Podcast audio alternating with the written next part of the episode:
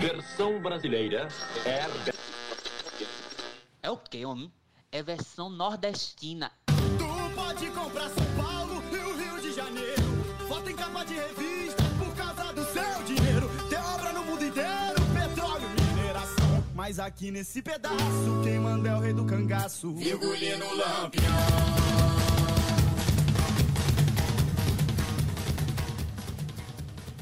Fala pessoas, a gente está começando mais um Versão Nordestina. Eu sou Evelyn Vanderlei e hoje a gente vai falar sobre criminalização das torcidas organizadas. E para falar comigo hoje está aqui Felipe Caldas. Seja muito bem-vindo, Felipe. Eu queria que você é, desse o seu olá e também se apresentasse para a galera.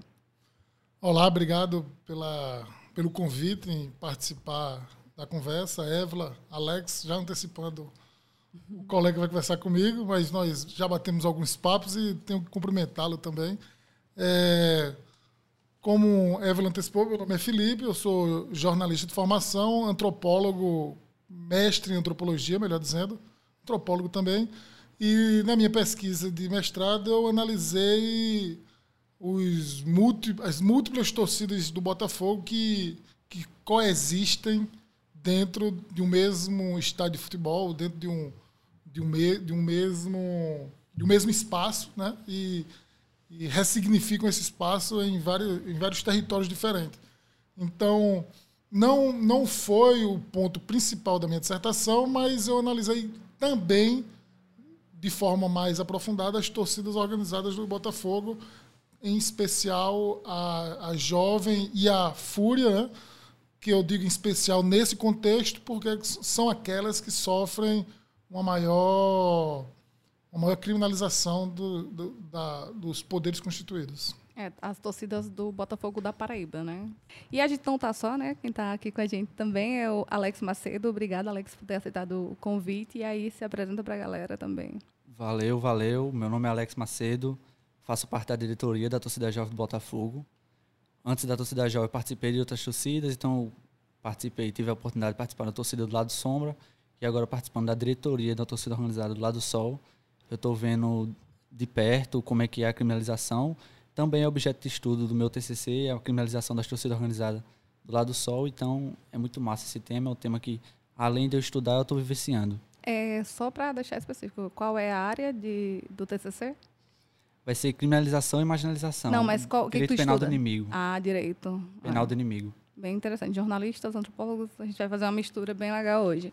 E aí, para começar, então, vou já aproveitar, é, Felipe, que fez no, no próprio TCC essa diferenciação entre torcida sol e. entre as torcidas que estão no sol e na sombra, né? O que é arquibancada sol e sombra, até mesmo para a gente situar, porque não é todo estádio do Brasil que a gente tem essas nomenclatura, sei lá. Então, já até mesmo a gente saber qual é a, a diferença maior entre essas duas, esses dois locais do Almeidão. Inclusive, só como registro, acho extremamente charmoso o nome Arquibancada Sol e Sombra. Acho que tem um, um quê de coisa nossa, porque justamente por não por não, não ser repetido em todos os lugares, é, teve uma época que os clubes paraibanos começaram a querer chamar de geral e principal, e eu sempre rejeitei essa ideia, porque tira um pouco a identidade do futebol local, algo que é, que é único do futebol local. Mas, é, falando especificamente sobre esses dois setores, são duas arquibancadas do Estádio Almeidão, que aparentemente é apenas dois espaços diferentes, mas que eu problematizo na minha dissertação, mostrando que há uma, uma a verdade, que na verdade existem dois mundos muito diferentes separados pelo, pelo campo de jogo. Apenas como preâmbulo para que entenda o que é minha dissertação, eu tento rejeitar essa ideia da torcida do Botafogo falada no singular, né, como algo único, algo homogênea, é, aquela ideia que a imprensa muitas vezes reper, é, reproduz de nação, de bando, como se fosse algo único. E não é. Então, na minha dissertação, eu sempre trago as torcidas no plural, porque são múltiplas torcidas do Botafogo. E essas, essa multiplicidade de torcidas do Botafogo ela vai se configurar também nessas distinções. E a principal delas é, é uma distinção econômica que está posta no, arquibancada sombra, que é mais confortável, que, que tem um, que tem uma sombra para proteger, que tem degraus mais, mais largos para facilitar o sentar, que tem uma série de benefícios, uma série de confortos para, para o torcedor. E você tem o Arquibancada Sol, que é, que é no meio do, do daquele inferno mesmo, do sol das quatro da tarde, no, no, no verão nordestino, com uma, uma, um sentar muito mais abrasivo, com, com degraus mais finos, que torna também mais desconfortável. Você tem, você tem uma série de outras questões que torna desconfortável andar ali, o acesso ao estádio. E isso, isso eu estou falando agora da parte estrutural mesmo do estádio. Começa na parte estrutural do estádio.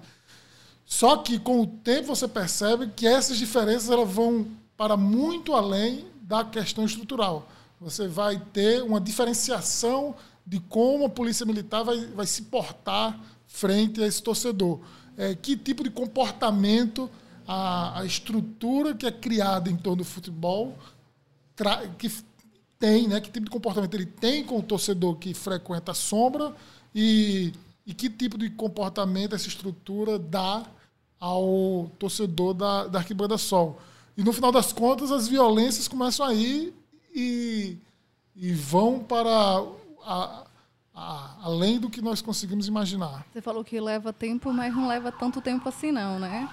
É, eu lembro que eu também acho que todo mundo fez essa transição de começar a assistir os jogos no, no, na sombra e depois foi para o sol. E eu realmente tive aquele choque de realidade, né? De como você é tratado na torcida é, quando está no sol, de ver é, amigos sendo colocados para fora por nada e você reclamar com a polícia e a polícia lhe ameaçar. Então é, foi, foi aquele momento que você falou, eita, eu na sombra eu nem vi a polícia.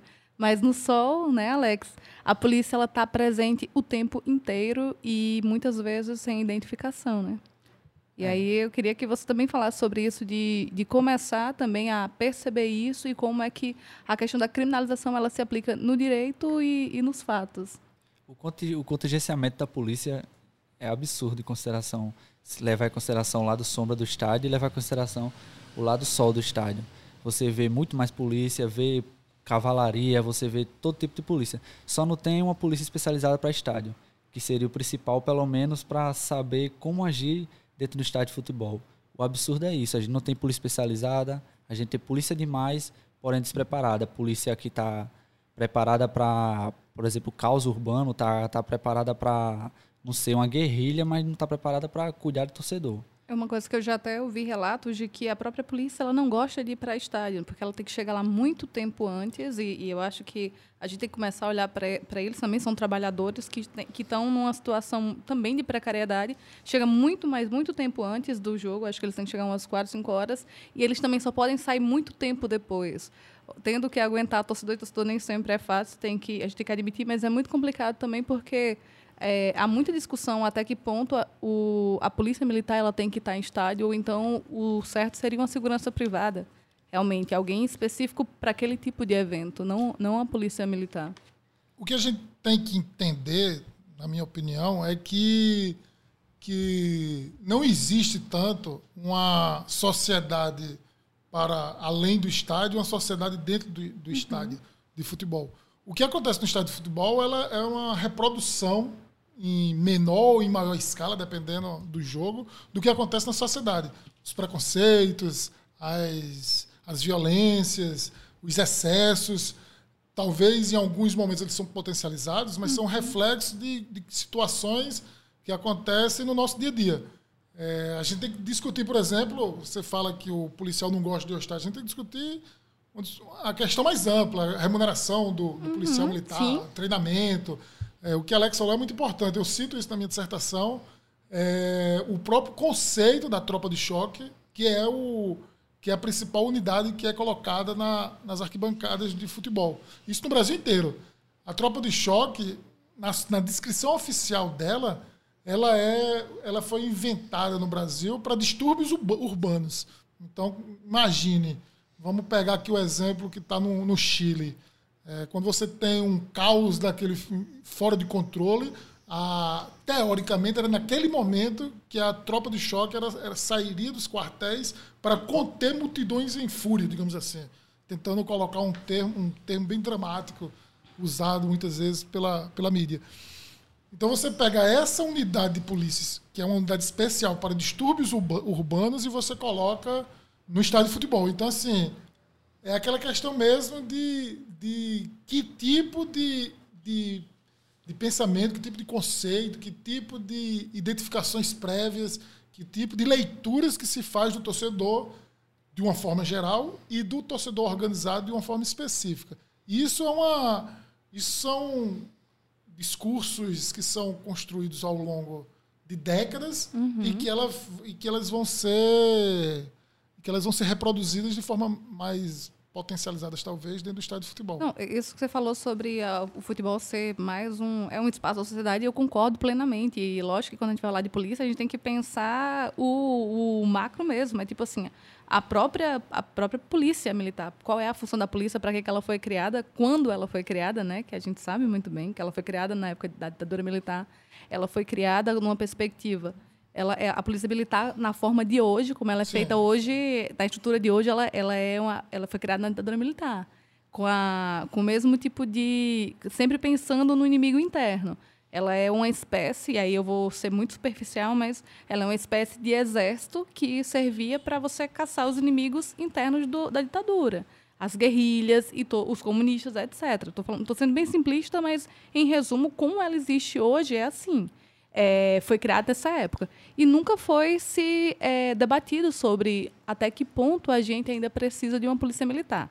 Posto isso de lado, é óbvio que a polícia militar, que vai é, sempre olhar a, a própria população, às vezes, como um inimigo interno, ela vai bater na população, ela vai criminalizar a população, ela vai ter uma perspectiva é, que não tem como sair do, ah, no estádio, ela vai pensar diferente. Não, ela vai ser realmente essa questão de da reprodução do discurso do torcedor, da torcida organizada, enquanto grupo criminoso. E aí a gente pode até mesmo pensar, aproveitando você, Felipe, o papel da mídia nisso, de olhar sempre para a torcida e para o torcedor como é, alguém que está ali para é, arrumar confusão. Por exemplo, quantas vezes a gente não vê num jogo, quando tem uma confusão, é, da transmissão oficial dizer assim, ah, isso não é torcedor de verdade, porque torcedor de verdade não vai para o estádio é, arrumar confusão. Só que existe isso de torcedor de verdade e torcedor de mentira? É, isso é o. Talvez seja a origem da minha, da minha pesquisa. É, que é justamente a ideia de você criar um. criar previamente um padrão ideal de torcedor, sem considerar que esses torcedores são reflexos da, da sociedade. Então você coloca. O, o, no momento que você diz que aquele não é, você está querendo ponderar quem pode e quem não pode carregar esse título de torcedor. E isso tem uma violência simbólica terrível. É, eu discuto em alguma medida na minha dissertação essa questão das violências simbólicas, mas, mas não tenho dúvidas que essa, a, o discurso começa nas violências simbólicas, mas elas partem para a violência física justamente por isso, porque você incute na cabeça das pessoas ao longo de, de, décadas que o certo é esse, o certo é esse, e tudo mais está errado.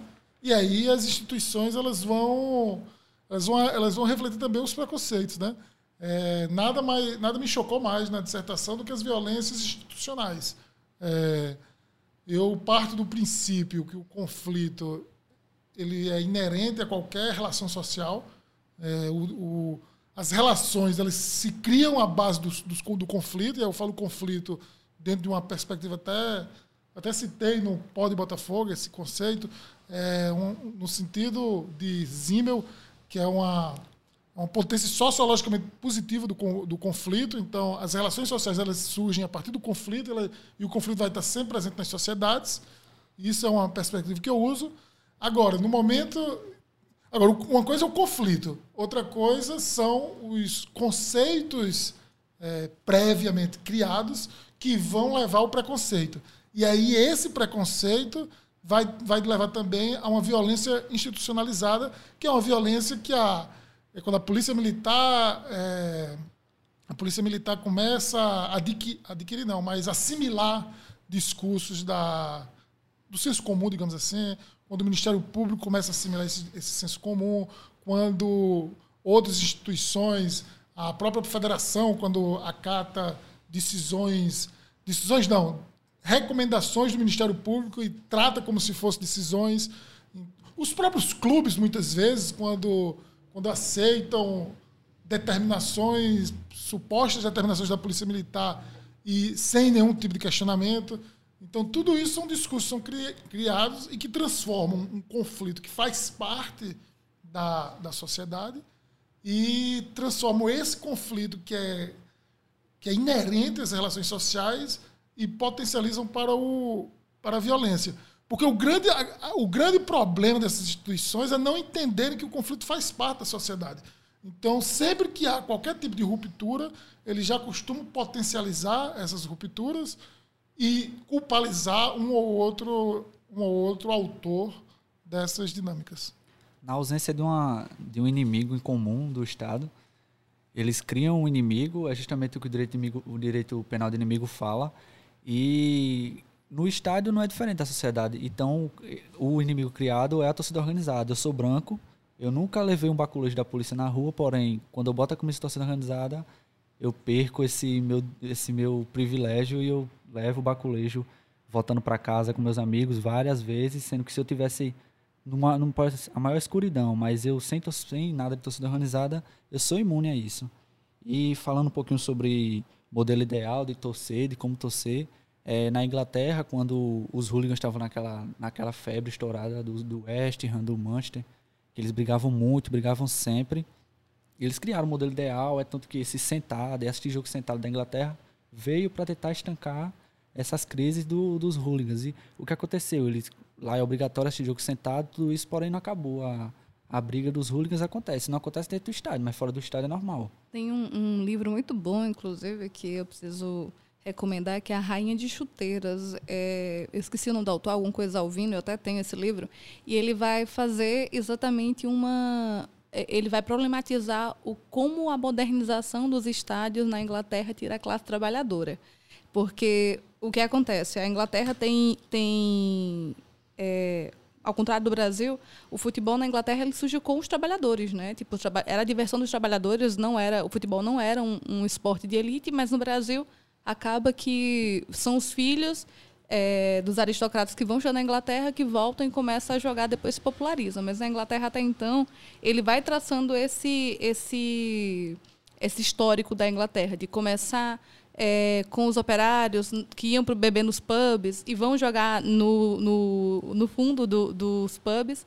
E isso vai levando gente, gente, gente vai se popularizando. E ele é um esporte da classe trabalhadora por muito tempo até que você tem uma crise na Inglaterra, o neoliberal, você tem o estado de bem social acaba, e aí você tem aquelas políticas neoliberais extremamente é, é, é, o capitalismo neoliberal mais voraz possível. E aí vai começando, a sociedade vai ficando mais violenta porque você tem crises e mais crises. E isso vai se revelando em muitos aspectos, inclusive do futebol, porque, como a gente já falou e vai repetir até o final desse podcast, o futebol faz parte da sociedade. E aí, quando você tem esses momentos de, de explosão de torcedores, de formação, do, quando os hooligans vão ficando mais violentos, então, uma das formas que. A, isso ainda começa na Margaret é, Tati. Eu odeio falar o nome dela, eu sempre erro.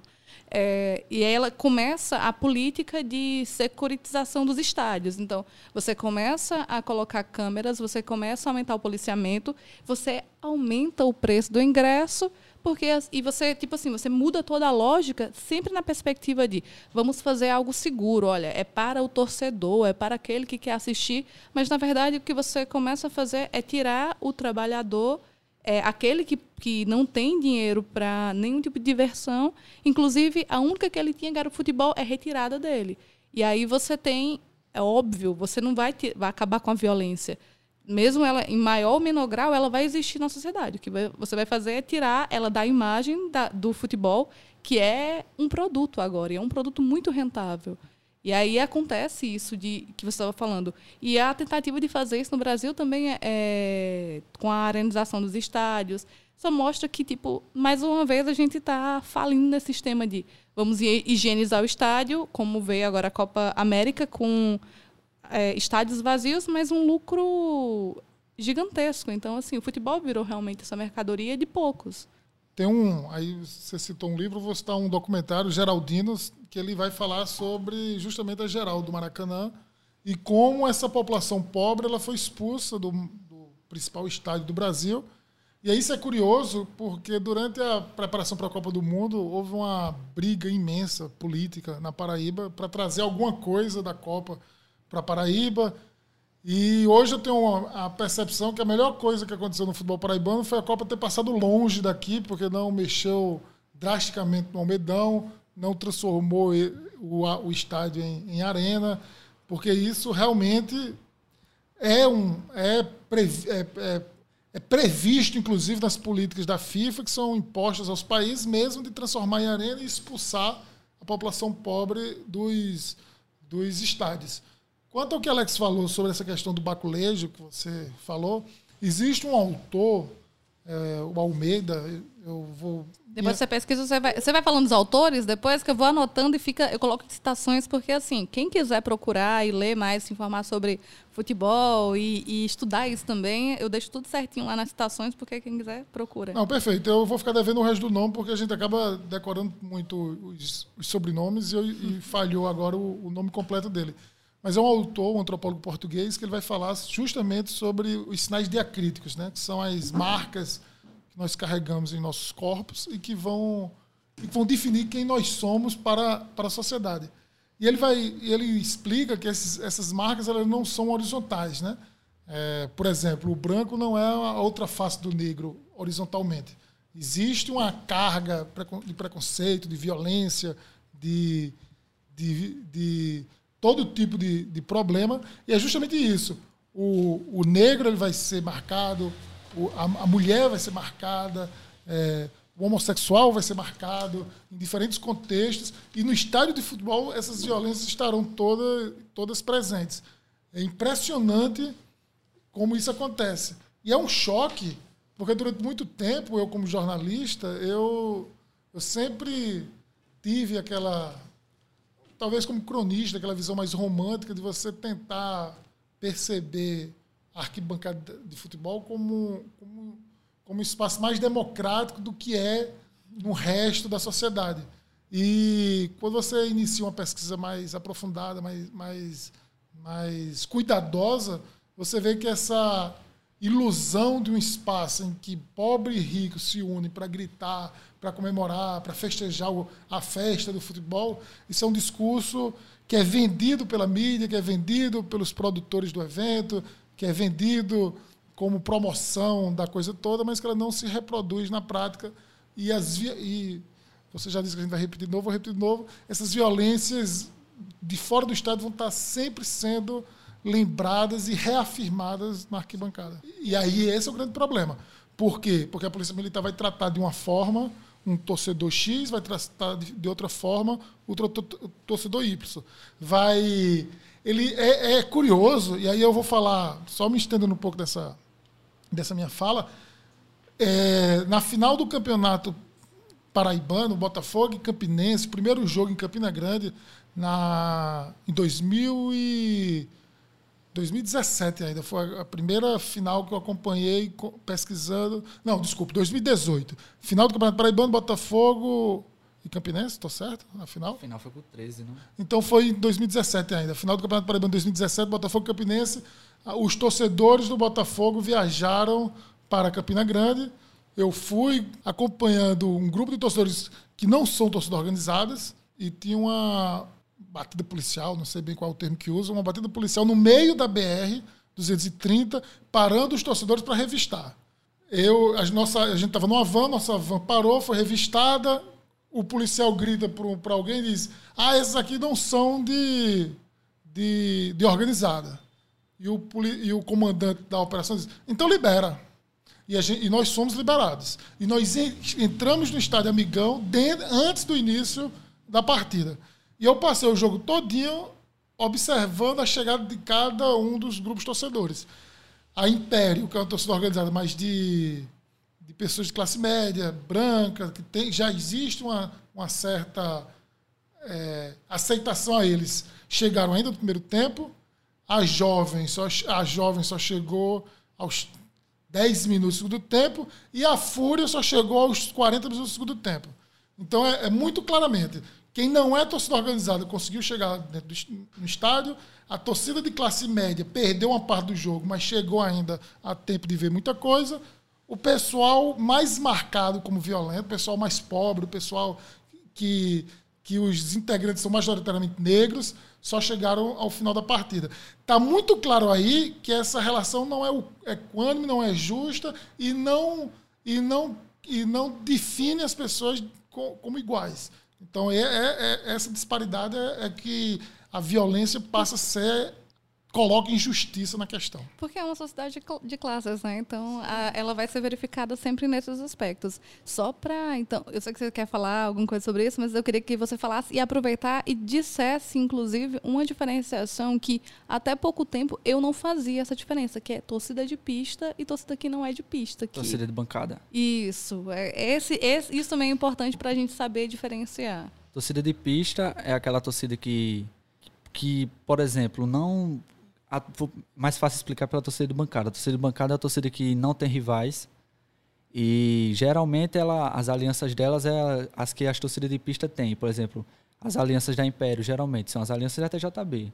Até porque a TJB é mais velha e tal, aí quando a Império foi, foi criada, quem são as alianças da Império? São as que a TJB tiver, para a gente não arrumar confusão por aí. A torcida de bancada é isso, é a que majoritariamente ela se preocupa só na festa na bancada. Não que a TJB não se preocupe só com a festa na bancada a gente se preocupa com a festa na bancada exclusivamente. Mas também nós temos rivais. Temos rivais em, em Maceió, temos rivais em Recife, temos aliados em Recife, aliados em Maceió. E tá isso, torcida de bancada é uma que não tem rivais. Torcidas de pista tem rivais. E aí você tem os lados dessa rivalidade. Tem o lado A tem o lado B, tem a União Punho Cruzado, União Punho Cerrado, tem a Dedo Pro Alto, que é a que a TJB participa. Tem várias, várias alianças, todos os estados. Tem como explicar mais ou menos como funcionam essas dinâmicas? Mas em relação a isso da, da, das rivalidades, elas serem de pontos de apoio, mas elas também são pontos de briga, né? Porque tipo, não é querendo normalizar a questão de violência, mas é entender que ela faz parte da sociedade, ela faz parte das rivalidades. E aí, você eu lembro bem, você falou para mim, né? Não, mas a gente tem toda uma dinâmica de você não pode brigar no estádio, isso não deve acontecer. Existem momentos que há brigas, tem momentos que não existe é, brigas. Você já é, falou que já aconteceu de às vezes briga com a torcida do próprio time, mas no outro dia está pegando ônibus com a pessoa e como se nada tivesse acontecido, porque isso não é exatamente um fator de você odeia aquela pessoa, mas existem as rivalidades dentro do futebol. É como eram os bailes de corredor. Os bailes de corredor tinham um lado A e tinham um lado B, e o que acontecia era que no, durante o baile todo mundo brigava, o lado A brigava com o lado B, e no outro dia tava todo mundo de boa trabalhando. Explica o que é o baile de corredor. O baile de corredor era os, o baile funk antigamente, que tinha o, o corredor aberto e de um lado tinha o lado A e do outro lado tinha o lado B. Por exemplo, Zona Sul, funcionários bancários é lado A. Aí Zona Norte, Mandacaru e Bairro São José é lado B. Aí eles brigavam entre si e do outro dia eu, eu estudava junto com o pessoal de Mandacaru e não, ninguém se olhava nem torto. Era algo normal. É, inclusive, é essas rivalidades que você quer entender no futuro doutorado, não é, Felipe? É, eu, eu durante minha dissertação, eu, eu acompanhei muito de perto, numa parte da dissertação, o conflito existente entre a torcida jovem e a Fúria Independente, são duas torcidas do Botafogo, uma dissidência da outra. E me chama atenção que é um conceito que eu trabalho muito, a questão da identidade ser contextual. Então, o, os jogos do Botafogo em João Pessoa, as torcidas organizadas do Botafogo, elas vão ter uma, elas vão ter uma intensificação das rivalidades, porque, mais uma vez dizendo, essas rivalidades elas estão postas na, na, na cidade. É, é uma aberração a gente pensar que vamos pegar pessoas das mais diferentes matizes da cidade, colocar dentro de um estádio de futebol e algo como pessoas suspensas da realidade vão ficar 90 minutos indiferentes, amando as mesmas coisas, como se não existisse nada para fora dali. Então, quando você coloca a torcida jovem, que é mais ligada ao Cristo, e alguns outros bairros, quando você coloca a Fúria, que é mais ligada à Mangabeira e a alguns outros bairros, estas distinções de bairros também vão estar postas no estádio. Então, Isso acontecia muito no, no Almedão. Ao mesmo tempo, quando a, quando a Jovem e a Fúria viajam juntas para fora dessa- de João Pessoa, e eu acompanhei uma dessas viagens, que foi para Ribeirão Preto, existe uma ressignificação da identidade. É, essas rivalidades elas são minimizadas porque você tem a figura do outro, né? Um, um outro que é que tem que ser feito, tem que se fazer frente, até como forma de estratégia para autoproteção. Então, na viagem para Ribeirão Preto, por exemplo, a- o ônibus passava próximo de Arapiraca. Arapiraca é um lugar onde tem a, a torcida do Asa de Arapiraca, que é uma rival histórica das torcidas do Botafogo. Então, era interessante, do ponto de vista estratégico, que Jovem Fúria naquele dia estivessem mais alinhadas por, por, por questões mesmo de, de proteção, sobrevivência, de, de pacificações. Então isso me interessa muito, me interessa demais, porque inclusive ao longo da, da viagem eu conversei com integrantes tanto da Jovem como da Fúria, conversamos longamente sobre essas, essas regras de conduta, o que pode e o que não pode na, na- nessas dinâmicas de torcida.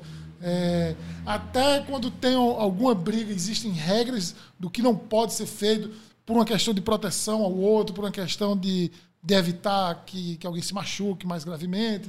Essa questão que se falou, é, você não pode ofender, xingar, que seja alguém que esteja com a torcida da, da, da torcida organizada do 13, por exemplo, que eu esqueci, a Galo, esqueci o nome Jovem da- do Galo. a jovem do Galo, se tiver no, no dia normal de, de, de trabalho, por exemplo. Se tiver o cara da jovem do Galo caminhando no meio da rua num dia de trabalho, existe uma regra de conduta que impede que essas torcidas entrem, ao menos teoricamente, Em né, conflito. em conflito.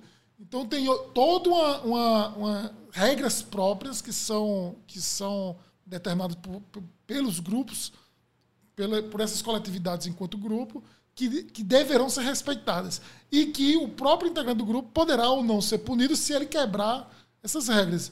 Então tem toda uma normatização que é coletiva, é uma construção coletiva desses, desses grupos. Posso estar. O que eu estiver falando Não, tá de certo. errado, você fique, fique à vontade, porque eu não faço parte das torcidas. São observações que eu fiz enquanto pesquisador. Mas o que eu quero chegar é isso. Eu perce- percebi essas dinâmicas das torcidas organizadas enquanto al- aliadas e rivais de torcidas de outros estados, mas foi uma- um ponto específico, que como não era o ponto principal da minha dissertação, foi um ponto específico que eu não consegui me aprofundar. Eu acho interessante, inclusive, que essas dinâmicas ela afetam os torcedores que não são de torcidas organizadas. É, tem grupos de torcedores que, que definem se vão ou não viajar para certos jogos, a depender de se o time adversário é rival ou não das torcidas organizadas. Então, são dinâmicas que começam nas torcidas organizadas, mas que vão ter repercussões muito mais, mais, mais amplas. Eu acho isso interessantíssimo analisar. Então eu tenho essa curiosidade mesmo e pretendo pesquisar isso no doutorado. A repercussão é, é tão grande falando sobre, sobre isso. É geralmente o que acontece quando você tem uma viagem, uma viagem vai uma van com o pessoal de, do Valentina, é, pessoas quaisquer, de torcedores, povão de Valentina e, e, tipo eles querem chegar lá quando a TJB chegar, porque tipo vai ter torcedor lá que não, não quer saber se é povão, se não é, quer bater. Aí quem é que vai estar lá para proteger? A polícia não é, vai a TJB, a Fúria que vai estar lá. É Geralmente, geralmente 100% o que acontece é isso, Campina Grande. Que hora vai sair um dos ATJB da Fúria? Vão sair 9 da manhã. Pronto, 9 da manhã a gente sai. Não vai sair mais cedo, porque se chegar lá cedo, a Jovem do Galo não vai querer saber que a gente é povo, povão não é. Vai bater na gente, entendeu? Acontece muito, muito isso. E geralmente é, tem, é como se tivesse o rival adquirido e o, e o rival automático, por exemplo. A, a primeira aliança da TJB foi a Gangue Alvinegra da BC. Automaticamente, quem é rival do- da, da TJB? A Máfia Vermelha do América. E também tem os adquiridos, por exemplo, a Esquadrão Colorado. A Esquadrão Colorado do- era aliada da TJB, aconteceu algumas coisas, hoje é rival.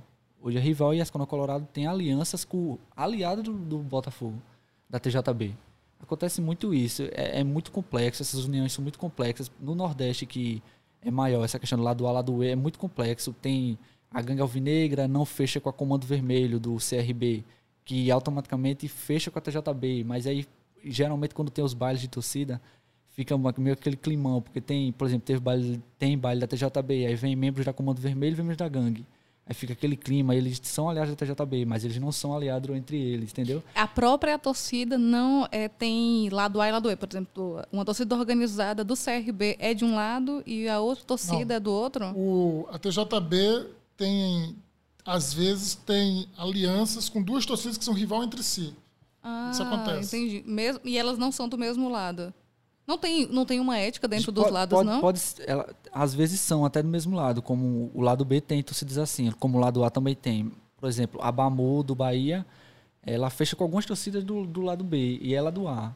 Ah, Uma ou outra torcida tem, acontece isso, mas o que acontece? Respeito. No- Nos bailes eles não, não brigam entre si, não, não acontece isso. Porque o respeito realmente predomina. Nas torcidas organizadas tem, tem muito disso. Por exemplo, brigar no estádio. Isso é uma coisa que é abominável. Acontece porque é impossível um presidente da torcida, um diretor da arquibancada, controlar 500 pessoas. Tem um outro que vai brigar, mas o que é que se tenta fazer é descobrir quem é, saber quem é, pegar esse torcedor e falar para ele, ó, não pode fazer isso, não pode brigar no estádio porque vai prejudicar o Botafogo, vai perder mano de campo, entendeu? Eu não vou mentir, não, não, não vou dizer que não acontece, acontece, mas o que é como tem que se acontecer é não é no estádio, não é no estádio. Vai acontecer, vai. Eu não vou ser hipócrita de dizer que não acontece. Acontece e não é, é longe do estádio. Não é para acontecer perto do estádio, porque lá tem parte de família que assiste o jogo, entendeu? Se eu falar que não acontece, eu vou estar mentindo. Acontece, todo mundo sabe que acontece.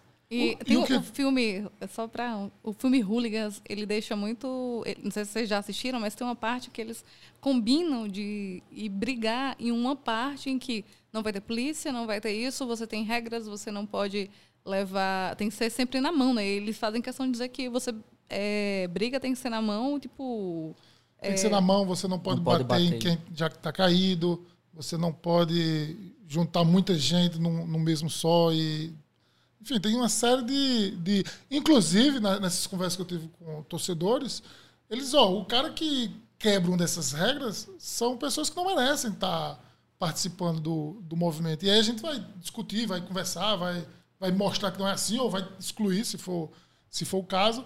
Mas tem toda uma, uma regra de, de conduta que, do ponto de vista antropológico, é, é interessantíssimo.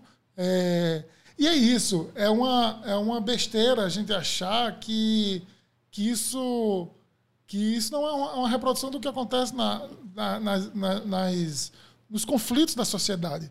É essa ideação de um torcedor padrão que é, que é que é que nasce justamente nesse discurso da mídia que você já falou tempos atrás de isso não é o verdadeiro torcedor é essa tentativa de padronizar o que é e o que não é torcedor é que tenta é, extirpar das arquibancadas o conflito que está presente na sociedade a todo momento. E quando a gente está falando sobre violência, de que isso acontece, não é porque a gente fala assim, ah, não, mas isso é bonito, parabéns, tem que acontecer. Não, isso acontece, é o fato.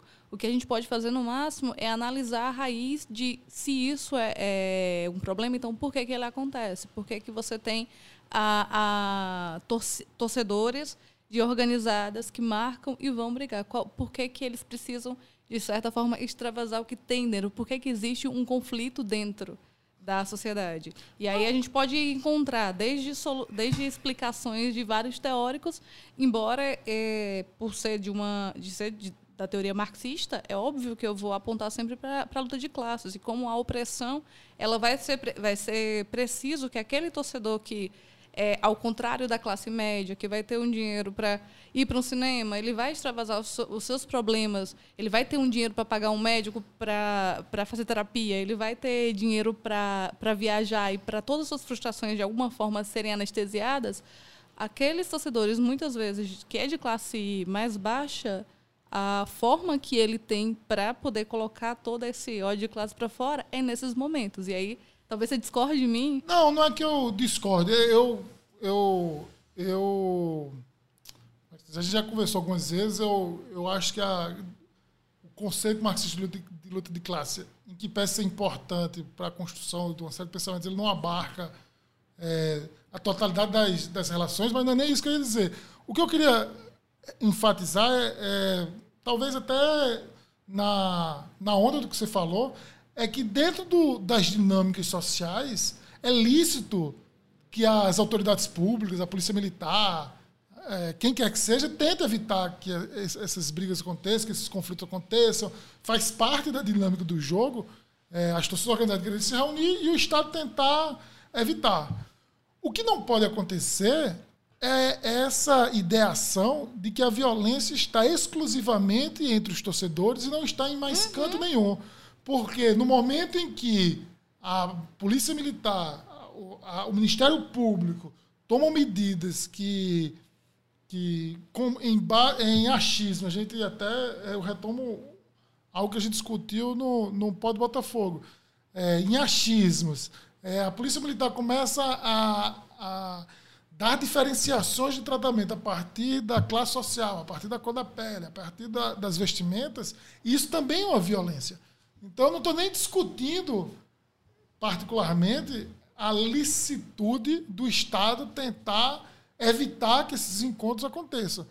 Agora, o que não, o que não dá para acontecer é, é achar que o Estado é aquele ser onisciente, onipresente, protetor dos pobres e oprimidos e não, não, e não reconhecer que esse Estado está repleto de violências e está a todo momento reproduzindo preconceitos. É, nada me chocou mais, eu, nada me chocou mais no dia, citando algo que você falou aí, no dia que eu, enquanto pesquisador, presenciei uma briga, fiquei um pouco acuado, e o policial militar que estava atirando indiscriminadamente na, na torcida olhou para mim e disse: pode passar que eu não estou atrás de atirar em. que eu só estou atrás de atirar em marginal. Eu passei, fui para outro lado, mas depois eu interpretei, fui refletir, né? Que traços identitários eu tenho que não me que não faz um policial no calor do momento me chamar de me, me, me ver como marginal e que traços identitários esses outros torcedores têm que eles são vistos como marginal. Se a gente for refletir a, a fundo sobre isso, isso é uma violência tremenda. É, O policial dá um tiro ou não dá um tiro a partir da roupa que o, que o, que o torcedor veste, a partir da cor da pele do, que, ele, que ele tem.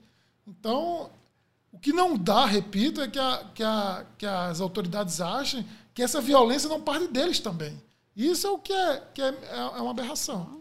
Existe o Estado Democrático de Direito e existe o Estado de Exceção. No Estado Democrático, os, ele, existem os direitos individuais e no Estado de Exceção não. Por exemplo, é legalizado até é, a tortura.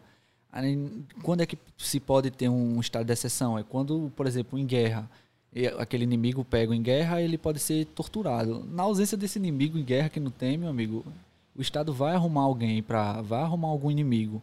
E esse inimigo quem é? O pobre.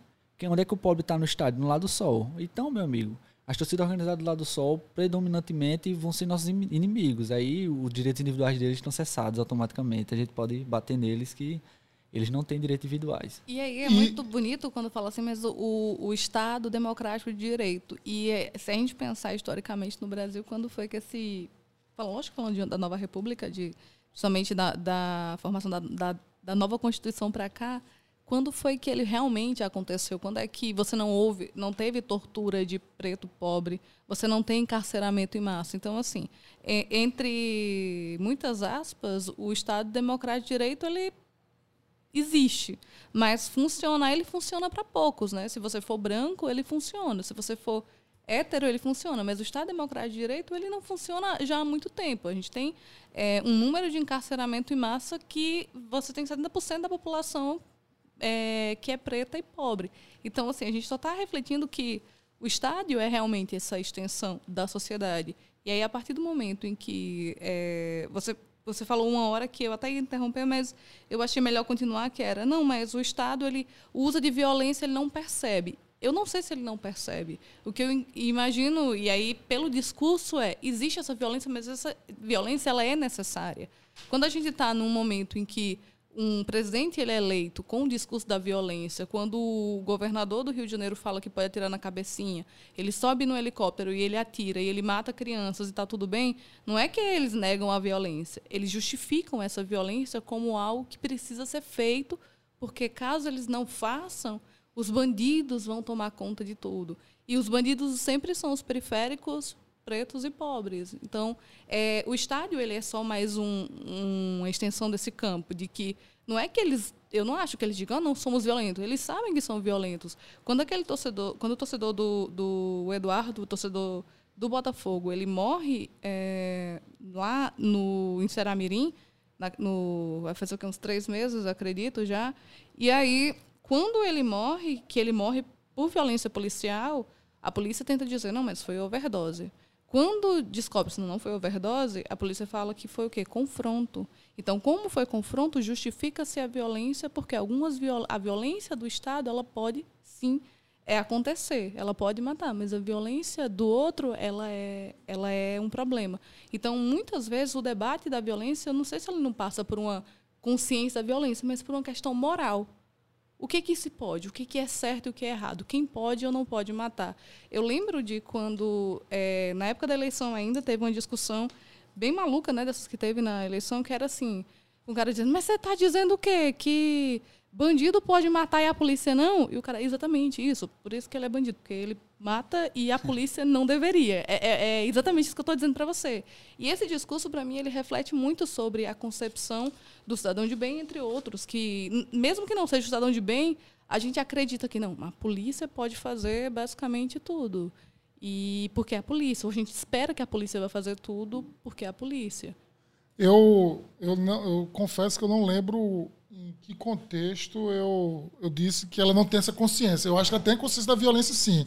E o que eu acho é que ela, que a polícia, justamente ao tentar separar o que é o cidadão de bem, teoria, uhum. essa, esse, essa instituição inventada, cidadão de bem, e, e o que não é o, o tal cidadão de bem, ela ela justifica a violência. Uhum. Não, é que, é, não é que ela não tem consciência da violência.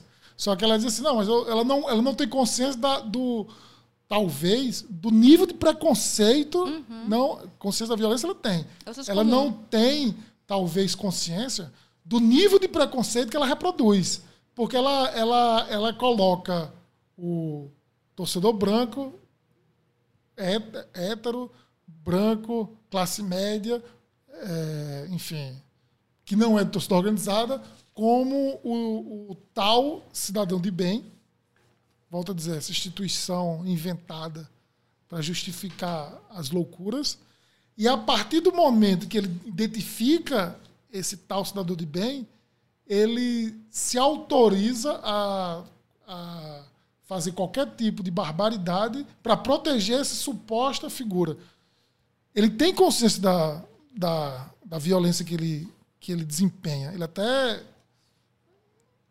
potencializa essa violência sempre que pode. O que talvez ele não perceba, mas está muito claro, é que o padrão é muito bem, é, é bem dividido. E quando eu digo que, que ele não tem consciência, é que ele não tem consciência que isso é, é crime, isso é preconceito, isso é, isso é arbitrário, está fora do, dos dos direitos legais que, que essa autoridade possui. Porque ele tem consciência da, desse padrão. Ele sabe, quando ele me diz que. Quando ele, um policial me diz que não, não vai atirar em mim porque ele não está atrás de marginal, ele sabe exatamente qual é o perfil do tal marginal que ele está procurando. É o negro, volto a dizer, é o negro, é o pobre, é o torcedor organizado. Então a consciência existe. O que, o que, o que talvez, enfim, o que talvez falte a ele é entender que isso é crime. O que talvez falte a ele é perceber que essa proteção que ele colocou do tal torcedor padrão que a gente conversou está construído numa série de naturalizações de, de preconceitos, numa naturalização de violências que, que estão a todo momento na sociedade e que, se, e que são institucionalizadas. A violência ela se torna dezenas de vezes mais, mais, mais grave quando ela é institucionalizada pela, pela Polícia Militar, pelo Ministério Público da Paraíba, pela. Enfim, por essas instituições que, volto a dizer, muitas vezes tomam decisões sem ter base nenhuma em, em, uma, em um estudo. É, Valberto Lira vive decretando torcida única no estádio e ele não tem nenhum estudo que, que. Tenho certeza que ele não tem nenhum estudo técnico que, que mostre os benefícios da torcida única. Muito pelo contrário, potencializa as diferenças internas do, na, nas torcidas. Na nossa punição agora de na recomendação que vale como punição, né? O Ministério Público aqui na Paraíba tem esse poder de recomendar e já automaticamente aplicar a pena. Veio né, em uma das partes lá um jogo entre ABC e 13, torcedores do ABC brigaram com torcedores do 13 e tinha lá uma camisa da TJB pronto. Eles falaram que o ATJB estava envolvido na briga. E também outra bizarrice que eles, que eles falaram é que torcedores do Botafogo, torcedores organizados do Botafogo brigaram com torcedores organizados do 13. Ponto. Sim, qual torcedor organizado do Botafogo? Tem 10 torcidas organizadas. Mas por que a TJB foi punida? E, e tem, tem, tem a Império, tem, tem 10 torcidas. Aí torcedores organizados brigaram. Automaticamente se brigou foi a TJB. Entendeu? É, é E, bizarro. mais o que isso? Só para fazer um contraponto, que aí eu acho que a gente vai discordar nisso, Felipe, é que quando você fala assim sobre não esperar de certas instituições públicas, na verdade, uma, uma das coisas que a gente fala, pelo menos na, nas teorias gramscianas, é sobre o papel do direito no Estado burguês. Que o papel do direito e o papel das instituições é essa mesmo, de violência. Tem uma, a gente trabalha com a concepção de que o Estado integral ele é formado pela coerção e pelo consenso. E faz parte do Estado construir essa coerção pela, pela lei, pelas forças policiais, pelas instituições, e o consenso, que é a construção da hegemonia. Então, a escola ajuda você a construir um pensamento, a igreja, a, o- a mídia, os livros, sempre é nessa perspectiva do vencedor. Nunca é, tipo assim, os grupos derrotados, né, os grupos subalternos, eles não vão ter voz nos livros, nas igrejas, então é sempre a, a identidade universal, que é a do branco, hétero, ah, do, se você for nordestino também você não está dentro desse padrão de, de universal do Brasil, né? De ser universalizante. E aí, isso que, que as instituições fazem, na verdade, é só manter a estrutura que ela precisa ser feita, que ela precisa para o grupo dominante se manter no poder.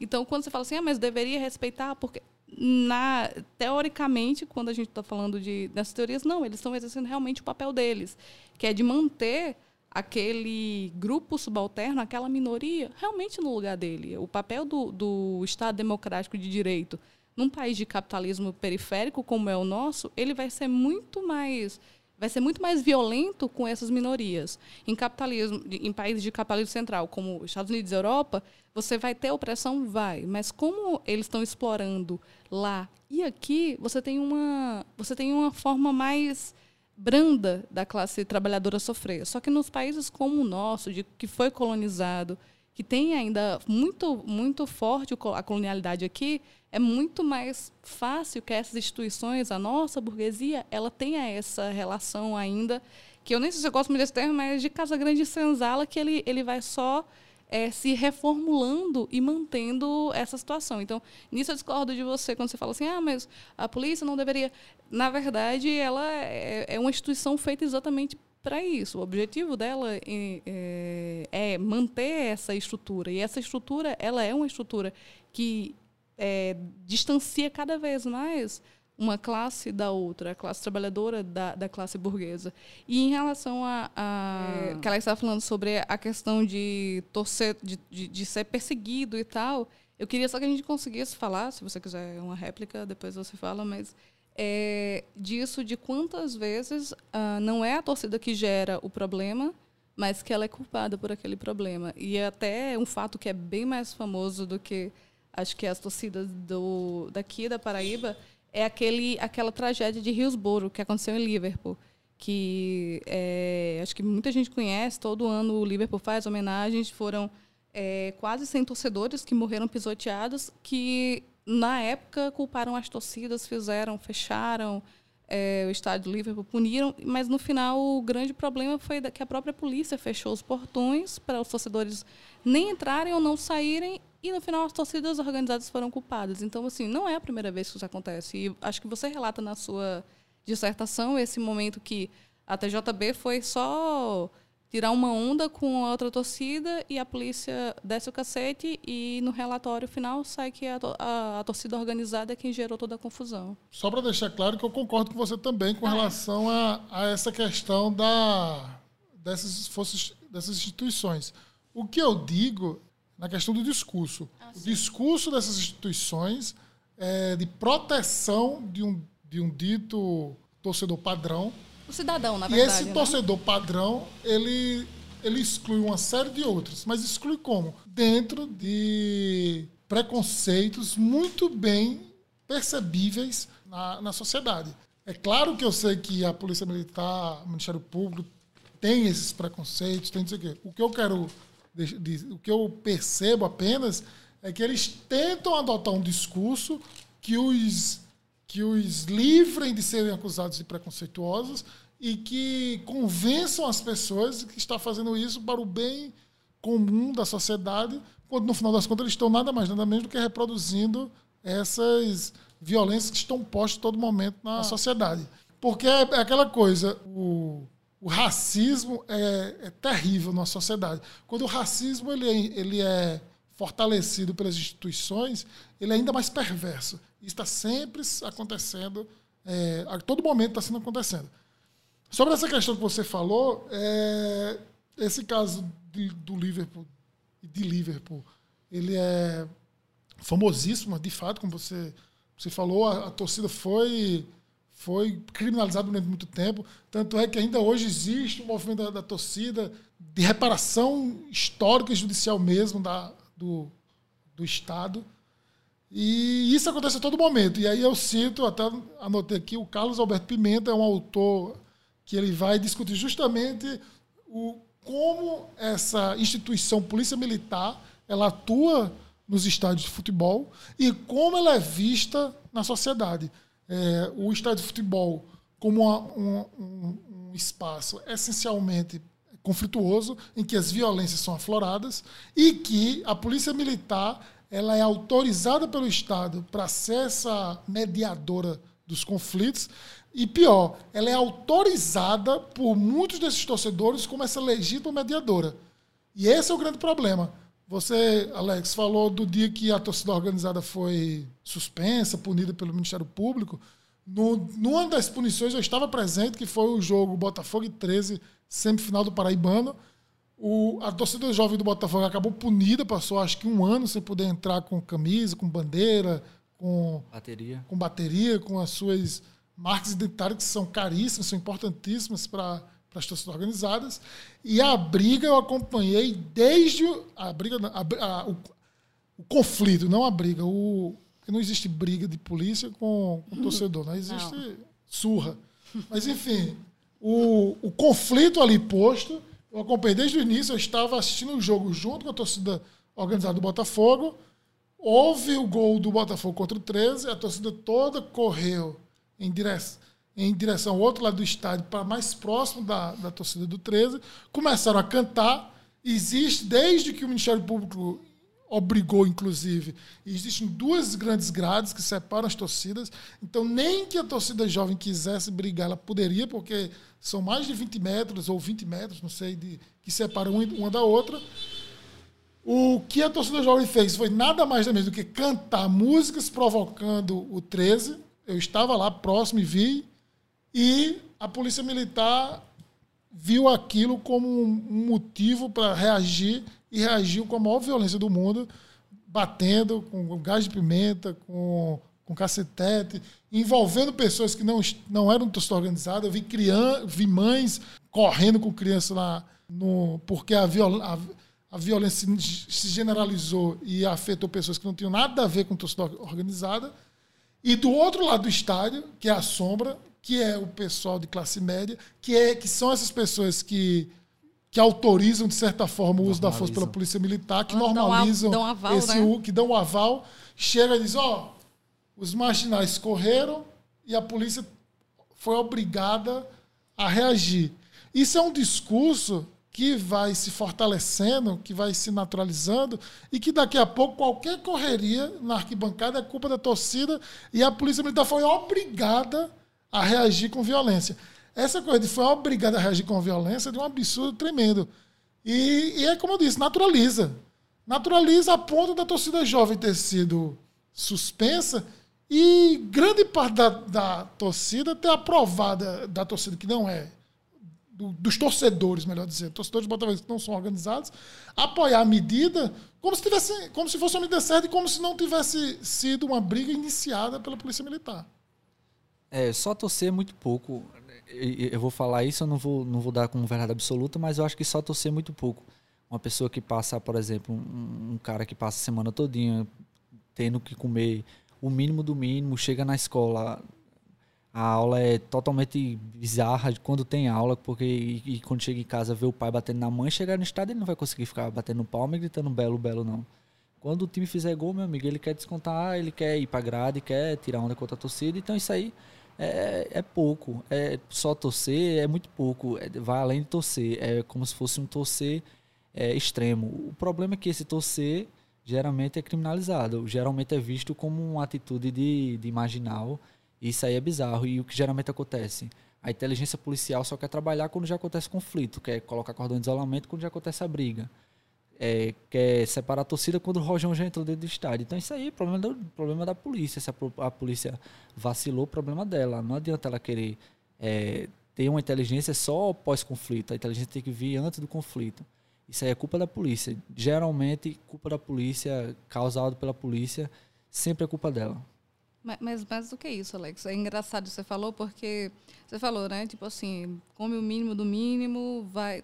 é, a questão de ou ir para a escola ou aquele trabalho super fodido que vai passar duas horas no ônibus para chegar de.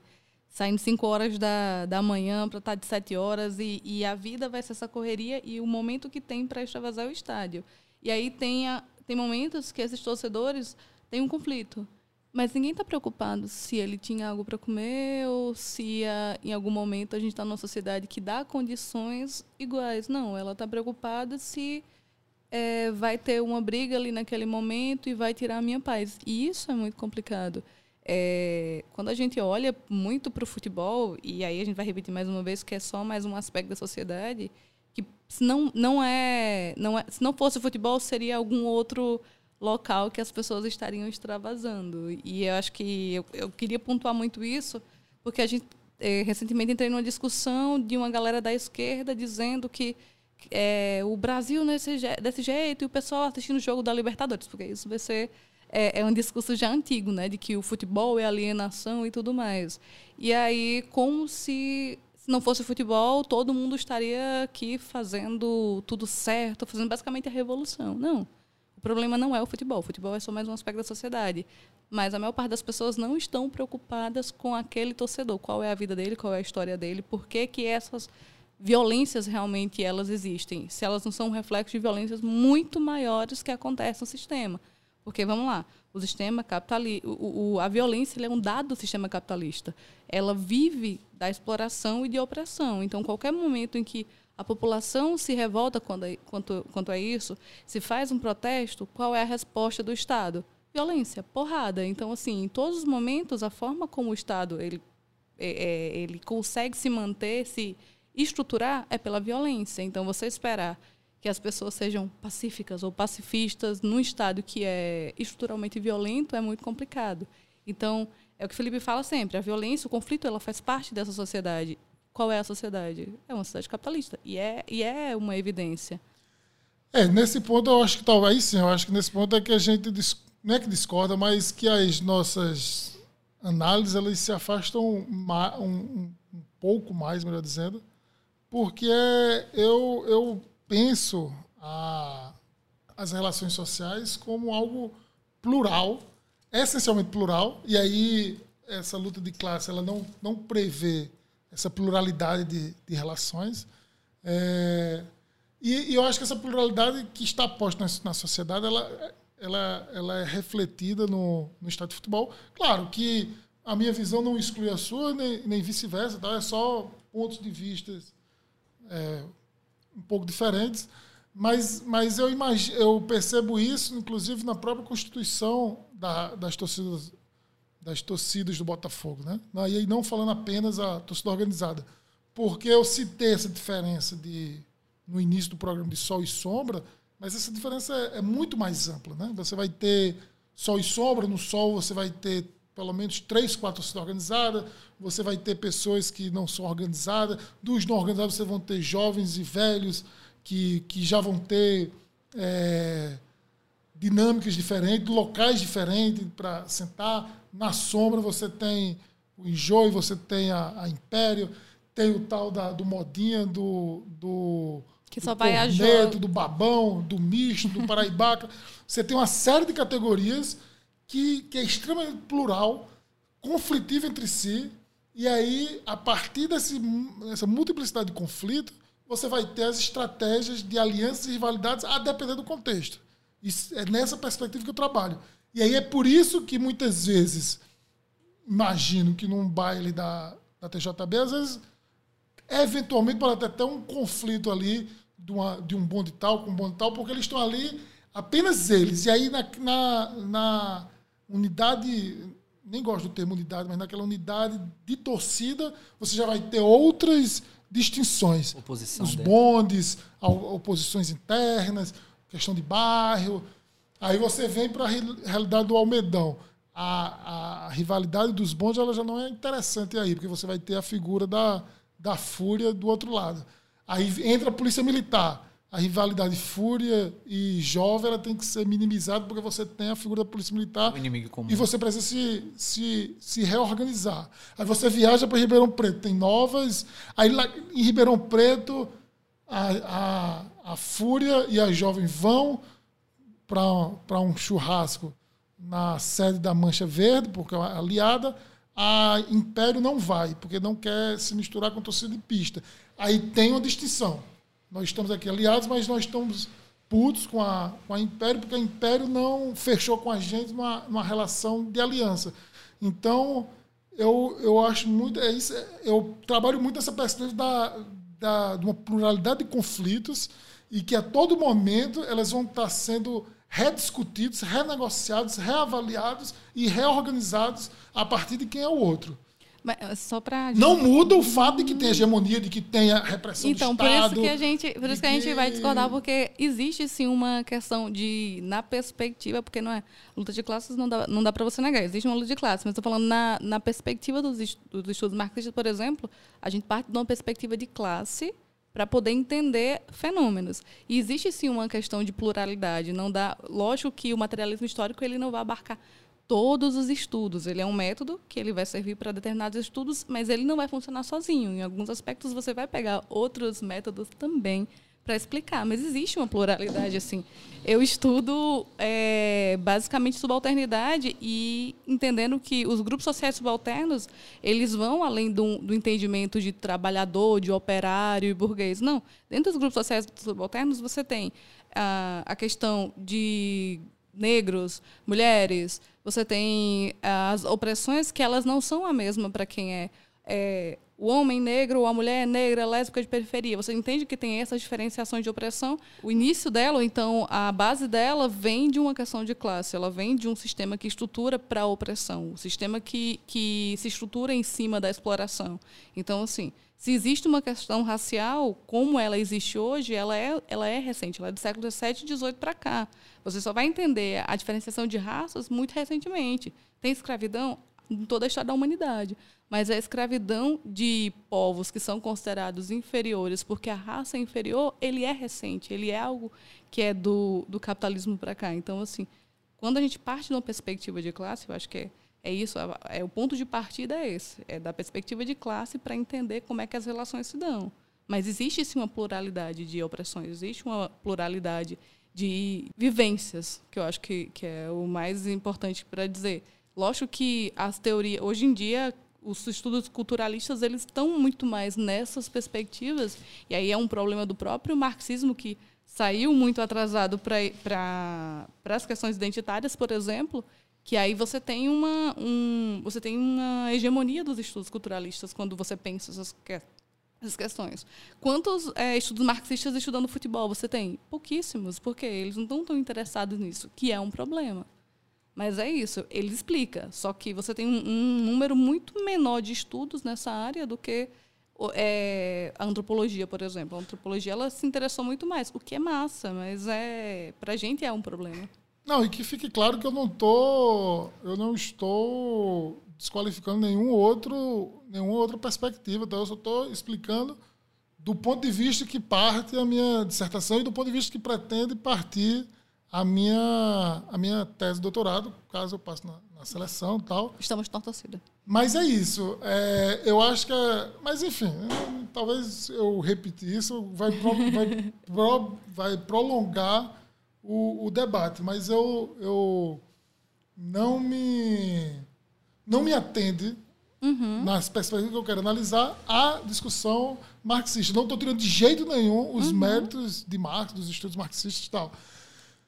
Mas o ponto em comum que nós temos é que seja por uma seja lá o, o motivo que provoque isso, é muito claro que é, essas instituições públicas elas vão reproduzir preconceitos, violências, imposições é, da sociedade que vai afetar o, a classe mais pobre, a classe, a classe negra, o- o- os moradores da periferia.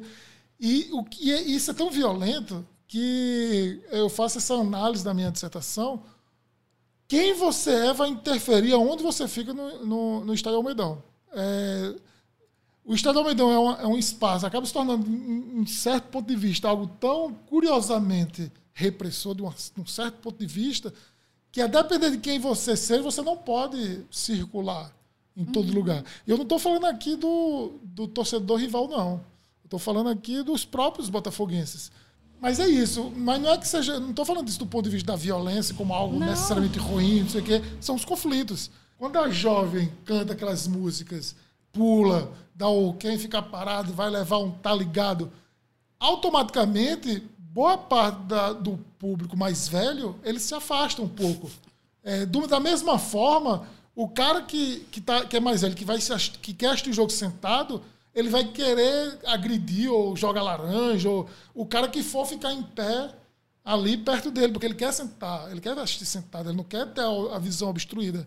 Então, a depender de quem você seja, a depender de suas características, a depender de que grupo identitário você faz parte, você tem um ou outro lugar para ocupar no estádio.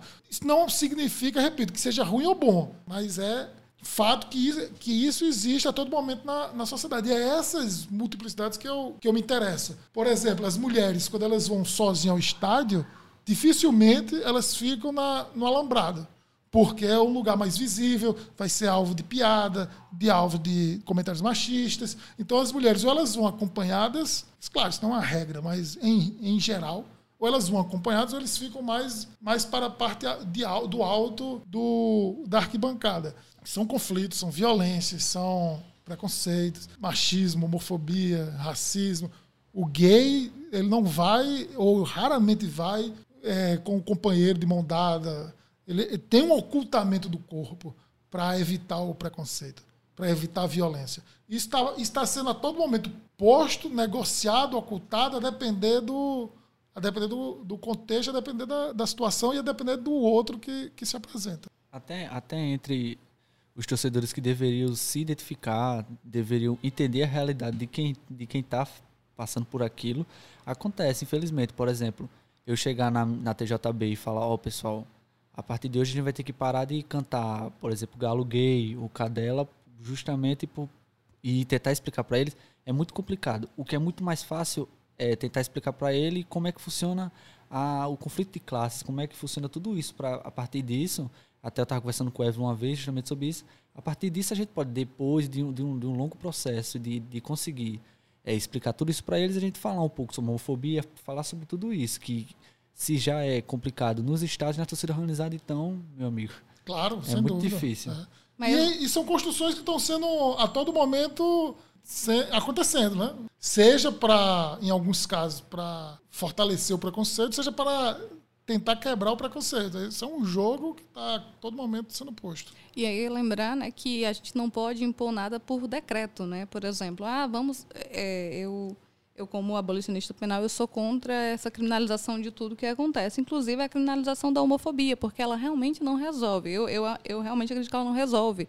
Porque quem é que é preso sempre nesse país? Você acha que o cara branco lá, sulista, falando, chamando alguém de viado, falando alguma coisa, ele vai ser preso, ele vai. Não, não vai.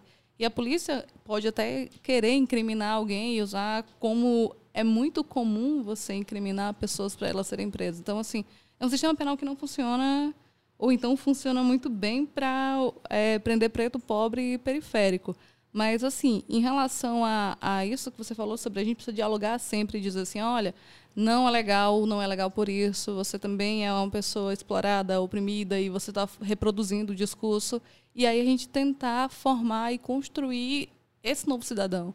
Tipo, não, não esperar que do dia para a noite as pessoas vão deixar de ser homofóbicas porque elas foram construídas a vida inteira a serem homofóbicas, é, a serem racistas, a serem machistas. Então, assim, tudo é questão de ocupar, resistir e lutar. E aí e entender que realmente é um processo de que ele no primeiro momento você vai entender a sua dor, né? Não, qual é a minha dor? Eu sou super fodido, eu trabalho para caralho, eu vou conseguir entender o que, por que, que eu sou fodido. Mas até que ponto você vai entender ou não que falar galo gay é um problema? Porque, ah, não, é só uma brincadeira. E essa questão, para você explicar que não é só uma brincadeira, que aquilo também é uma opressão, ela vai passar por um processo. Não vai acontecer do dia para a noite. Mas agora, eu preciso só, porque eu preciso uhum. só deixar pontuar uma coisa. É, eu sou a favor da criminalização da, da homofobia, isso que fique bem claro. Não significa dizer que, que de uma hora para outra. Uma coisa é a criminalização da homofobia, que, ao meu ver, precisa ser condenado, enfim. Agora, uma outra coisa é esses cânticos, como a gente vai desconstruí-lo, aí sim, não, não, não, você não acaba com, com esses cânticos por decreto. Nesse, nesse, nessa perspectiva, eu concordo com, com vocês, concordo com, com você e tal.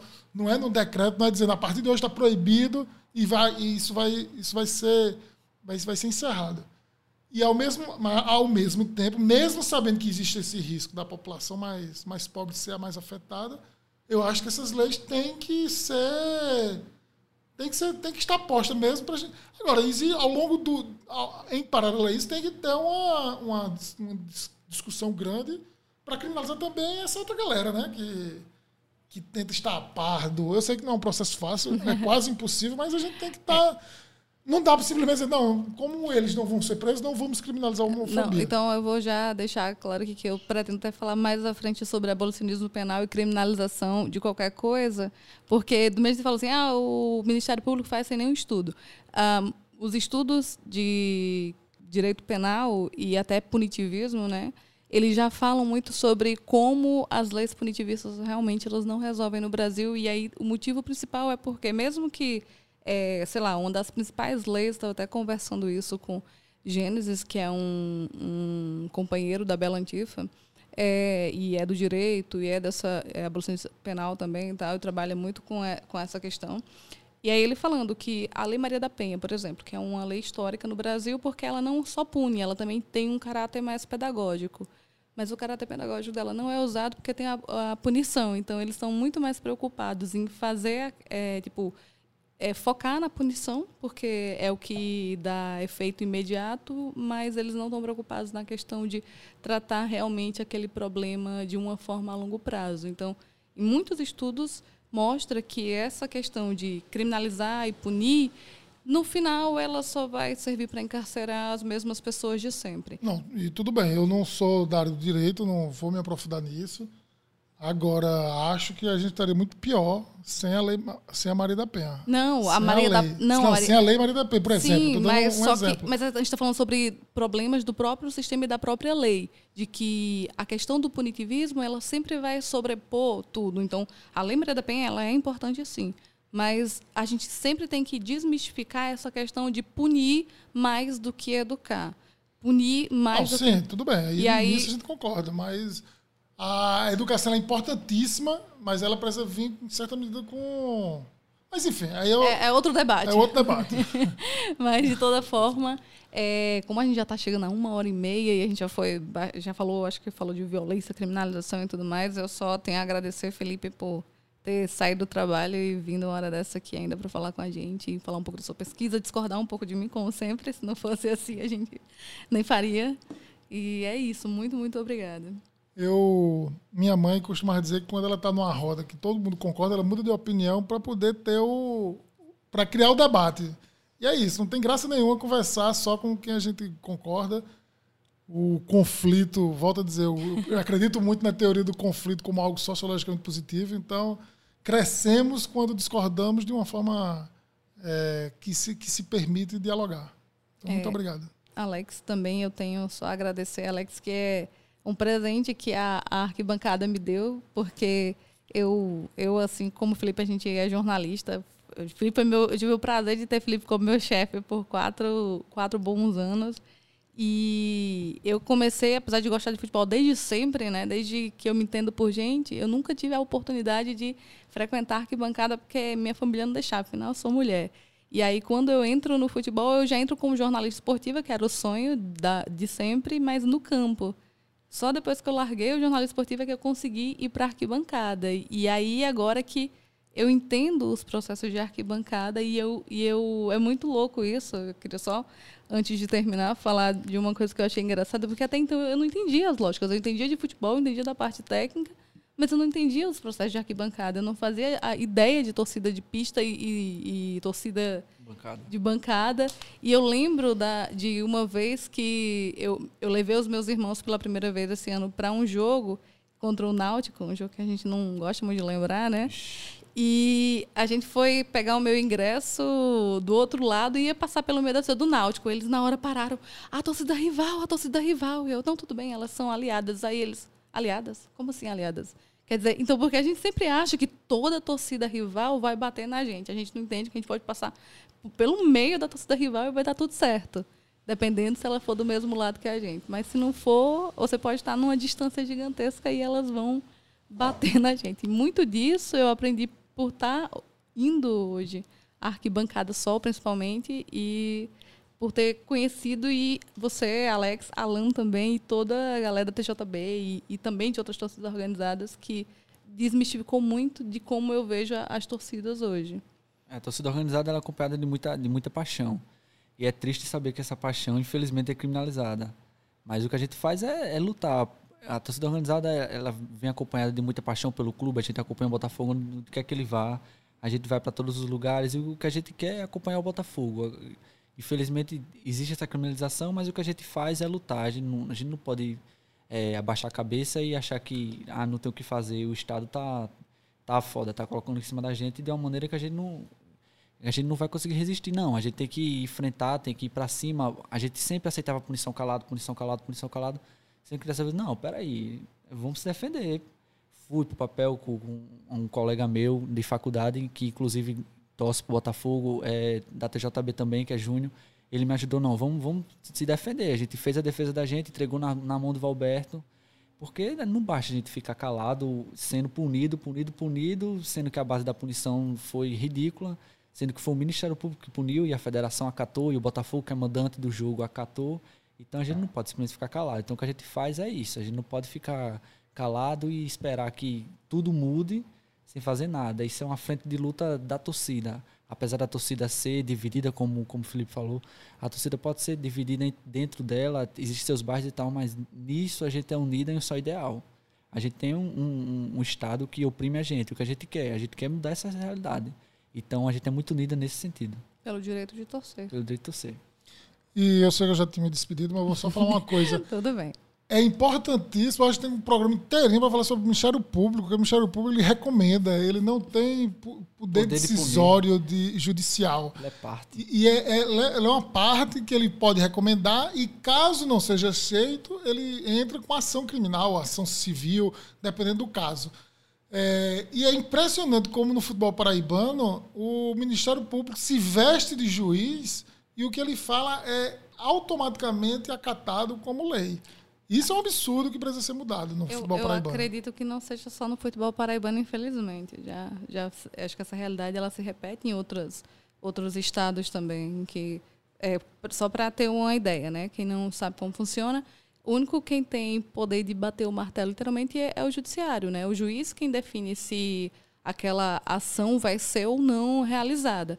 Quando o Ministério Público recomenda, ele está apenas recomendando, ele não tem força de execução, digamos assim. Ele recomenda, ele entra com a ação, ele, como, como acho que o Alex disse, né? O Felipe, ele é parte. E ele é assim, ele, ele é parte e ele não pode é, julgar. Ele não pode decidir. E aí, só que na Paraíba não. Na Paraíba e em outros estados também, quando ele define algo, é acatado como se fosse, inclusive, é, a gente não vai terminar nunca, mas esse ano teve, a- a- depois da morte do Eduardo, a gente tentou organizar uma homenagem e a gente tinha descoberto naquele momento do jogo em que estava todo mundo tentando para fazer uma homenagem que a TJB e a Fúria tinha sido punida e não poderia entrar com as vestimentas. Explica aí, Alex. Torcida jovem do Belo, não é nem torcida jovem do Belo, é torcida jovem do Botafogo. E mesmo assim a gente não pôde entrar com vestimenta, aí vai pra lá, vai pra cá. É tanto que tem que entrar no viés político pra resolver a situação. Tiveram que ligar pra não sei quem, que falou com não sei quem, que é amigo de Ricardo e tal, pra tentar resolver a situação. Mas o que é bizarro é porque geralmente no Detor, que é o, que é o núcleo que Roberto Lira lidera, é ele quem libera estádio pra ter jogo. Todo início de ano é é aquilo. Ah, não vai liberar o Almedão porque tá faltando laudo de não sei o que, de pânico, tal, tal, tal, tal. Aí o clube quer ter, é como se o clube quisesse ter o aval dele. Ah, ele vai liberar o Almedão pra ter jogo, então quando ele punir a TJB, a gente não vai se meter, a gente vai acatar. Eu sou mandante do jogo, vou e acato. Porque era muito fácil. Antes o Botafogo entender a situação, antes de acatar uma, uma, acatar uma, acatar uma recomendação do, do Ministério Público, como a FPF também, que recebe até uma parte do processo também e acata. É, e nesse dia, né, só para deixar mais claro, é, o presidente das torcidas. Eu nem lembro Do direito. Conselho das do Torcidas. Conselho das Torcidas. E é, eu tive uma discussão com ele porque é, a gente tentando fazer com que a Fúria, porque a Fúria tinha perdido um torcedor há pouco tempo ainda ia ser punida e foi muito ruim a situação. E eu tentando explicar para ele que era recomendação e ele não é lei. Eu disse não, nem lei é. E ele e, e essa questão da gente ser leigo também em relação a- ao próprio direito, né? Então assim a maior parte das pessoas, como você disse, hoje a TJB tem um- um uma parte que é só de jurídico, né? Que é para poder. Olha onde a gente está chegando. A gente tem que burocratizar o ponto de que você tem que ter um jurídico numa torcida organizada para que você consiga acessar direitos que nem Mas deveriam. eu acho importante. Não, é extremamente, extremamente se não, importante. apresente dois menores. Durante anos era assim, apresente dois menores que a gente tira punição. Aí, ah, eita, arruma dois menores e apresenta. No outro ano, punição de novo. Apresenta dois menores que a gente tira punição. Teve jogo Ceará Mirim, jogaram um copo d'água dentro do, dentro do estádio. Eita, infelizmente a gente vai ter que apresentar dois menores, senão o Botafogo pode perder, pode perder Gente, isso é muito ponto. absurdo. É bizarro. Chega a ser bizarro por conta da recomendação do Ministério Público. Ah, apresenta dois menores aí que tá solucionado. E foram eles que brigaram? Não, então. O próprio Estado burla as suas regras. É, a gente É, não é vai, muito. vai ficar apresentando menor, apresentando, apresentando, apresentando. Isso não existe, tem que se defender. Daqui a pouco você está criminalizando o menor e, e colocando a, a maioridade penal para 16 anos, 14 anos. Enfim, não é o debate, mas assim, obrigada, Alex. A gente se estendeu um pouco mais, mas eu só tenho a agradecer. Valeu, valeu. Agradecer todo mundo que ouviu até o final. Agradecer a Évila pelo convite e dizer que eu gosto muito de, de- da TJB, eu amo a torcida, eu, eu visto a camisa, espero não sair nunca. Infelizmente, eu não sei se é infelizmente ou felizmente, eu fui para a TJB por uma questão até lógica. Eu saí da Império, eu saí da Império, digo isso, tenho vários amigos na Império, saí da Império porque, meu amigo, eu não tinha mais dinheiro de manter ingresso sombra. Eu saí justamente por isso, fui pro lado só por quê? Porque pobre, não tinha mais dinheiro para acompanhar. E chegando lá que eu comecei a entender, caramba, velho, olha como é que é a situação aqui. Aqui tem 70 policial, lá do outro lado tem 10. Por quê? Aí justamente é que eu fui começando a entender, fui vendo, aí fui entendendo tudo. Aí é tudo esse debate aí que rola. É incrível mesmo. Muito, muito obrigada e até o próximo programa.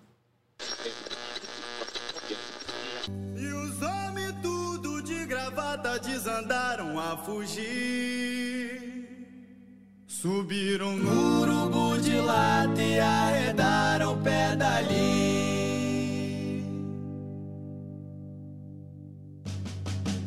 E até o velho Chico cantou